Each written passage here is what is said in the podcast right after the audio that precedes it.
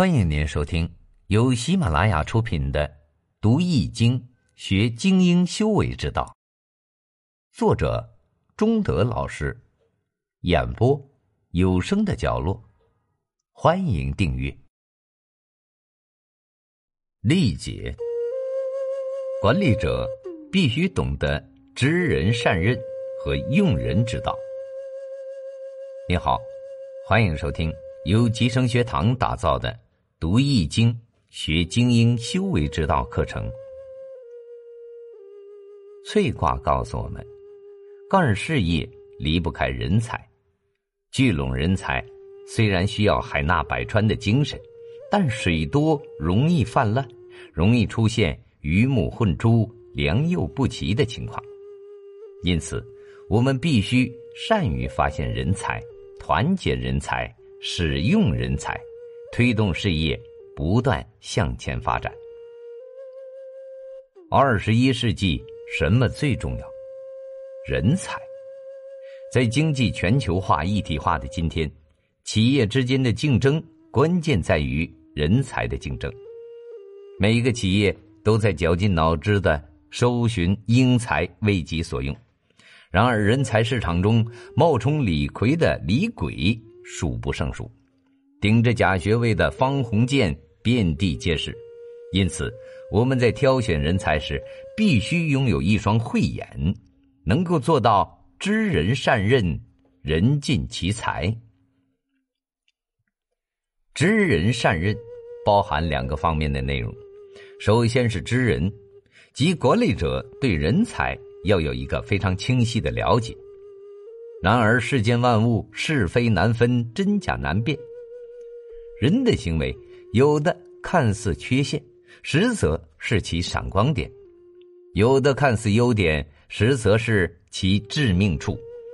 因此，管理者不要被假象所迷惑，应透过现象看本质，才能发现具备真才实学的人，而不至于鱼目混珠，让徒有其表之人。滥竽充数。其次，是善用。让猫去看家，让狗去抓耗子，这种荒唐事在管理中经常的发生。每个人都有自己的专长和特点，也都有自己的缺点和劣势。如果让一个搞技术的人去抓管理，这显然是非常不合适。而如果，在会计岗位上用了能力强而品德恶劣的人，后果更是不堪设想。尺有所短，寸有所长，这就要求管理者善于根据每个人的特点，合理的任用各种人才，尽量做到人尽其才，才尽其用。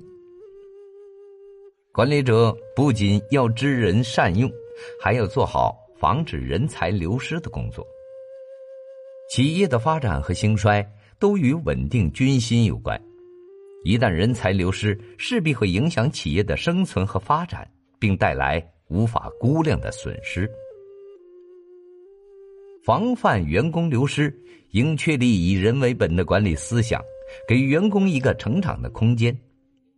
管理者要像万能胶一样，把人才。牢牢的粘住，用各种办法增强员工的积极性和企业的凝聚力。春秋时期，齐国大乱，为了争夺王位，齐国大夫鲍叔牙和管仲各侍其主。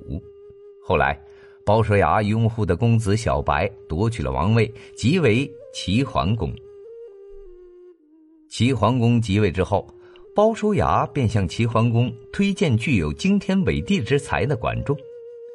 由于管仲曾经为了自己的主人射过齐桓公一箭，差点置其于死地，所以齐桓公不想用他。齐桓公说：“嗯，当时要不是射中了我的衣带钩，我早就命丧管仲剑下了。”鲍叔牙则说。呃，两军交战，各为其主，那件正是管仲的可贵之处啊。齐桓公问鲍叔牙：“那昔日你与管仲一起做生意，分红时他分得多，而你分的少，这样一个贪财之人，岂可重用啊？”鲍叔牙说：“管仲家有八旬老母需要赡养啊，管仲此举乃是出于孝心，难能可贵。”齐桓公问：“呃，听说好几次管仲帮你出点子，却把事情办砸了，这又是怎么回事啊？”鲍叔牙则说。事情办不成，不是因为点子不好，只是时机不到罢了。齐桓公认为鲍叔牙言之有理，便召见管仲。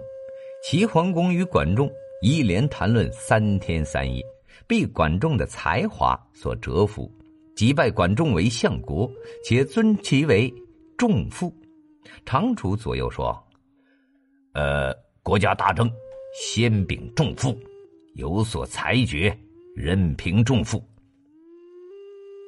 齐国在管仲的协助治理下，很快便国富民强，成为春秋五霸中最早的霸主。